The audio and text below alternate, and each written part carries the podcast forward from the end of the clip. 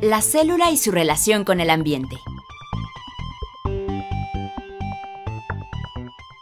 El límite de cada célula está determinado por la membrana plasmática, compuesta por una bicapa de fosfolípidos y proteínas embebidas. A través de ella, la célula se relaciona con el ambiente y responde al mismo. Además, en la célula eucarionte, varios organelos están formados por membranas cuya composición y estructura son como los de la membrana plasmática. La diferencia ocurre en el tipo de fosfolípidos y proteínas embebidas en estos. En esta sección trataremos de la estructura y función de la membrana plasmática.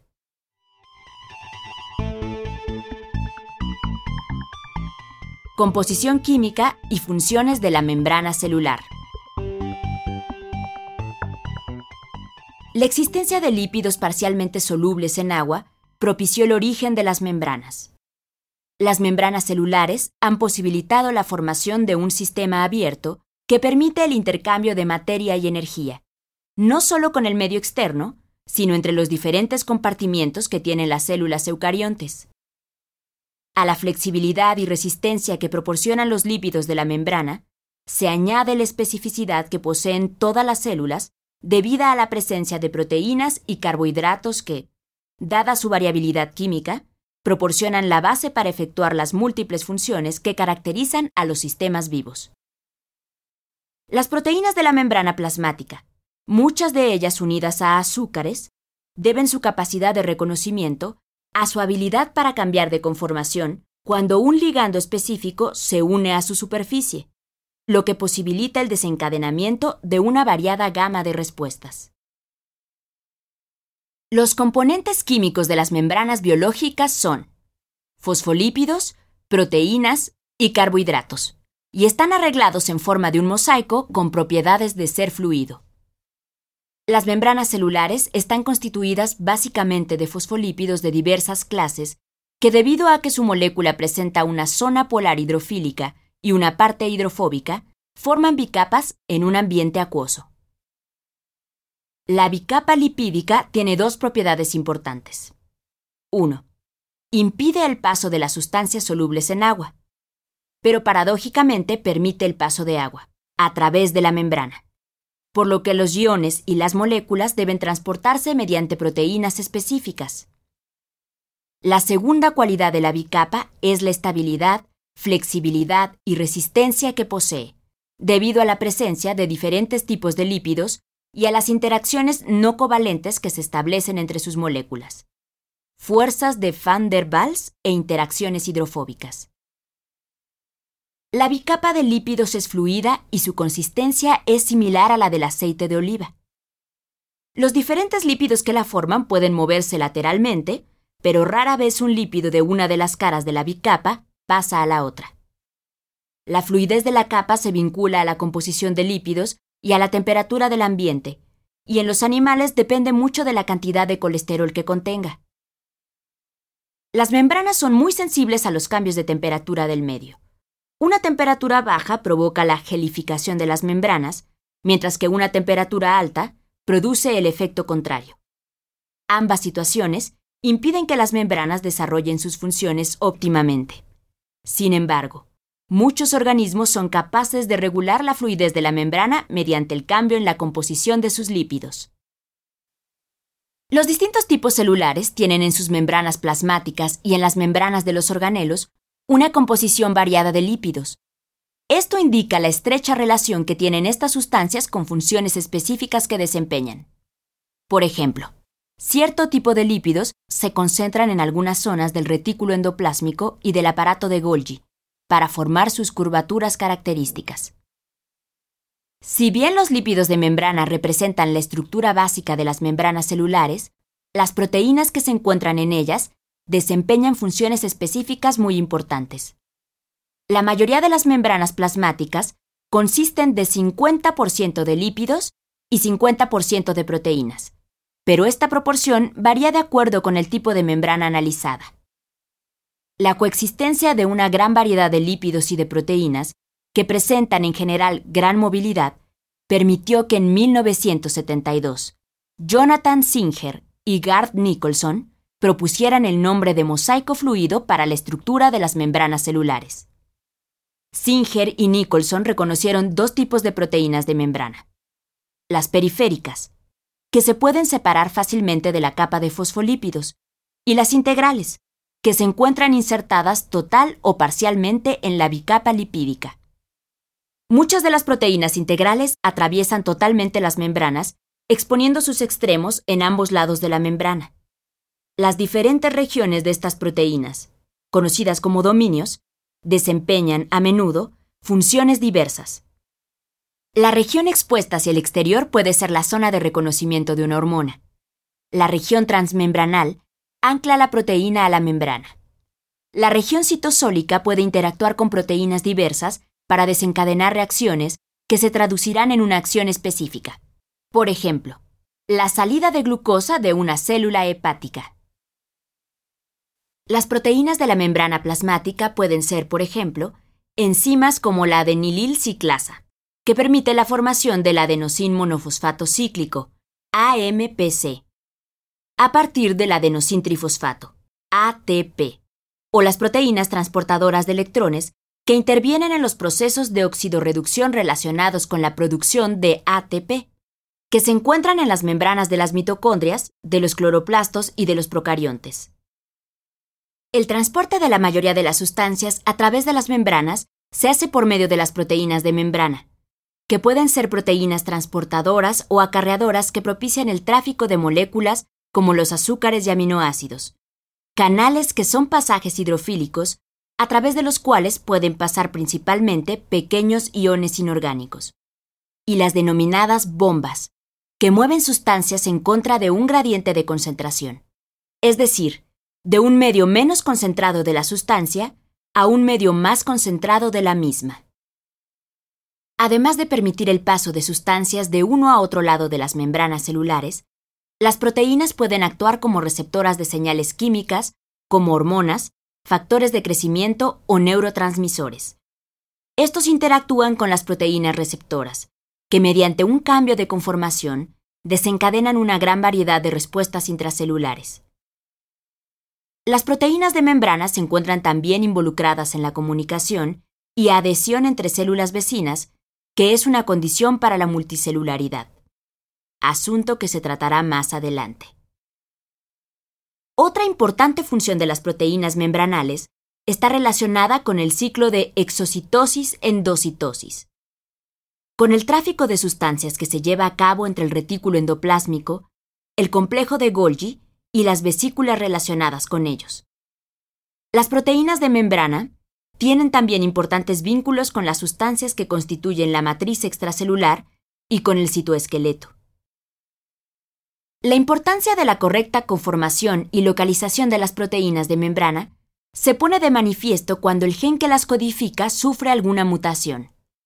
En la fibrosis quística, una mutación en el gen que corresponde a la proteína que permite la salida de cloro hacia la luz del tracto respiratorio, impide que este ion, junto con el sodio, formen un ambiente ligeramente hipertónico que propicia la salida de agua para hidratar el moco que recubre el epitelio respiratorio.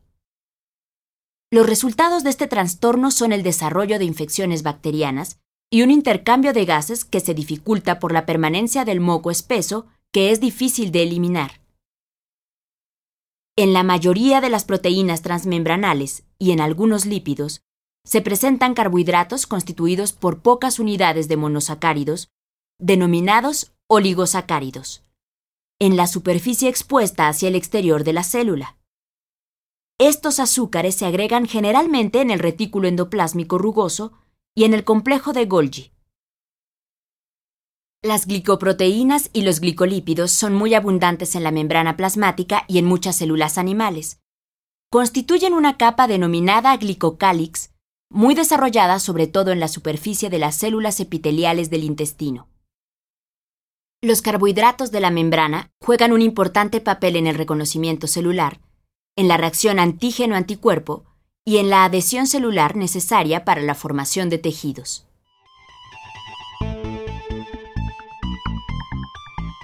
Transporte de sustancias a través de las membranas. La entrada y salida de sustancias de la célula y su tráfico interno difieren de acuerdo con su naturaleza físico-química. Una hormona esteroidea podrá pasar a través de la membrana fosfolipídica debido a su naturaleza no polar, mientras que las sustancias polares serán incapaces de atravesarla. Es, por lo tanto, imprescindible la presencia de proteínas transportadoras y canales que faciliten el movimiento de los iones y moléculas en ambas direcciones. Asimismo, es necesario contar con una fuente de energía que posibilite su movimiento cuando fluyan en contra de un gradiente de concentración. Es decir, desde el sitio donde la concentración de la sustancia es menor hacia donde es mayor. Existen tres tipos de transporte de sustancias a través de membranas. La difusión simple y la difusión facilitada, que reciben el nombre genérico de transporte pasivo. Este propicia el movimiento de sustancias a favor de un gradiente de concentración. El tercer tipo es el transporte activo, que como ya se mencionó, utiliza energía en forma de ATP para transportar sustancias o que aprovecha la entrada de un ion a favor de su gradiente de concentración, para introducir, por ejemplo, glucosa o un aminoácido en contra de su gradiente.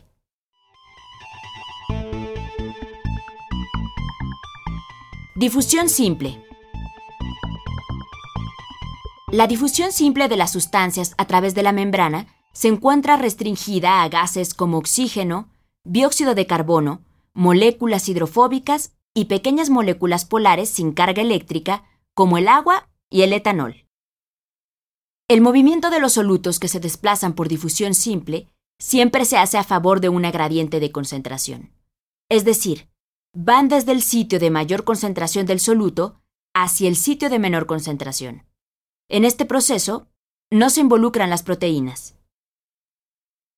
La ósmosis es un caso especial de transporte de agua. El agua tiende a atravesar la membrana de las células dependiendo de la diferencia de concentración de solutos. Una solución que tenga mayor concentración de solutos que el interior de la célula se dice que es hipertónica, mientras que si la solución tiene una concentración más baja de solutos que la célula, se dice que es hipotónica. El movimiento de agua siempre se hará desde una solución hipotónica a una hipertónica. Si la célula se coloca en agua destilada, el agua se difundirá al interior de la célula, provocando un aumento de volumen y finalmente se reventará. Pero la célula se encogerá si se le pone en una solución saturada de solutos. Las células de nuestro cuerpo normalmente están en estado isotónico. Es decir, que en ambos lados de la membrana se encuentra la misma concentración de solutos. Por lo tanto, no hay una tendencia clara del agua para entrar o salir. Sin embargo, de acuerdo con las condiciones metabólicas de las células, estas pueden en un momento dado ser hipertónicas o hipotónicas con respecto al medio. En el primer caso, para restaurar la isotonia, la célula permite la salida de iones, para que se iguale la concentración celular de solutos con el exterior, y si la célula es hipotónica con respecto al medio, la isotonia se recupera con el ingreso de iones. En las células de plantas, algas, hongos y bacterias que poseen una pared celular y que están en un ambiente hipotónico, el ingreso del agua no les provocará ruptura. En una planta, la entrada constante de agua permite su acumulación en la vacuola central. Esta ejerce una presión sobre la pared celular, manteniendo la planta completamente hidratada o turgente. Pero si el medio es isotónico, la planta se marchita debido a que el agua no tiende a entrar o salir de la célula. Los organismos que carecen de paredes celulares y que viven en medios hipertónicos o hipotónicos presentan mecanismos especiales de regulación osmótica. Los protozoarios como Paramecium caudatum, que habitan en agua dulce, tienen unas vacuolas especiales llamadas pulsátiles o contráctiles que recogen el agua excedente tan rápido como entra a la célula.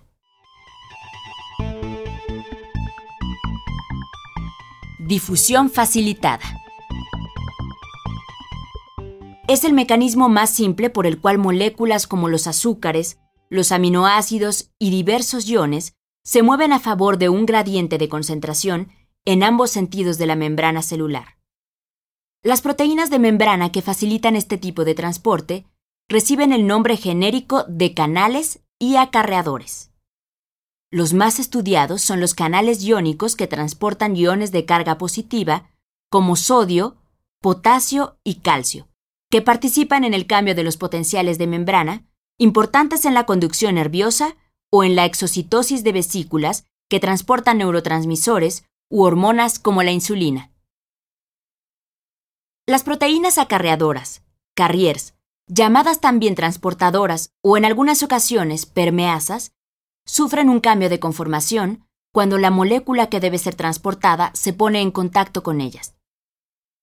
El cambio de forma del acarreador permite la transferencia de la molécula al interior de la célula, sin que exista un canal propiamente dicho. El acarreador más conocido es el que permite la entrada de la glucosa al interior del eritrocito. La concentración de glucosa en el plasma sanguíneo es más elevada que el interior del eritrocito, por lo que la glucosa entra a favor de un gradiente de concentración.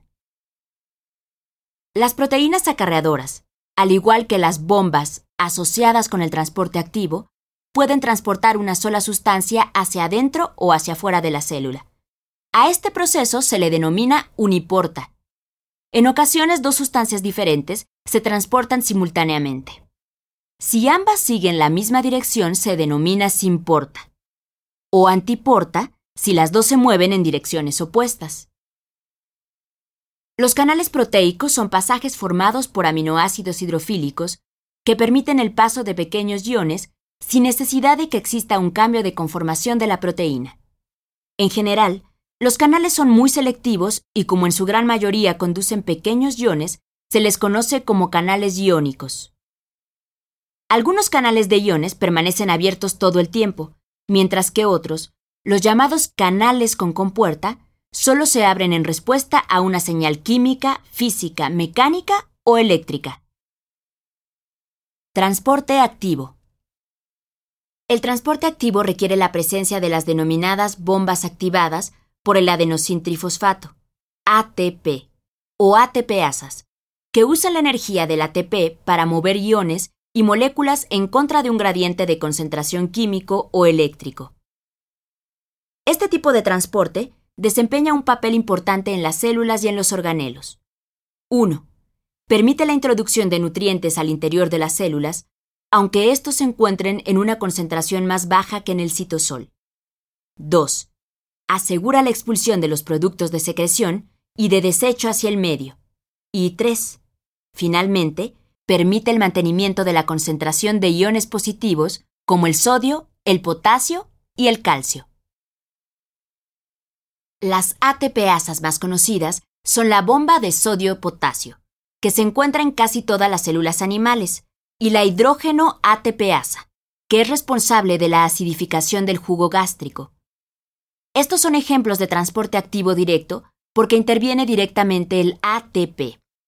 Agregar fosfatos del ATP a ciertas regiones de la ATPasa, o quitarlos, ocasiona un cambio de conformación que propicia la entrada o salida de las sustancias.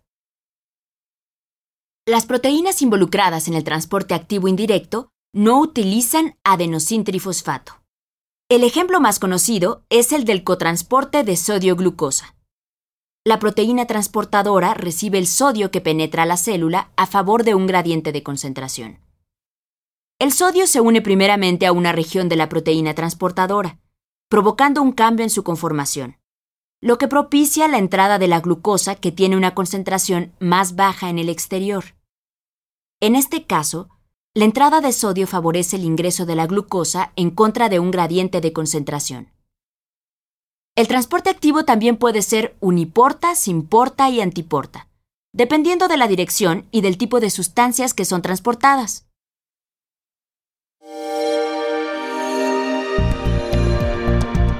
Descarga Cultura.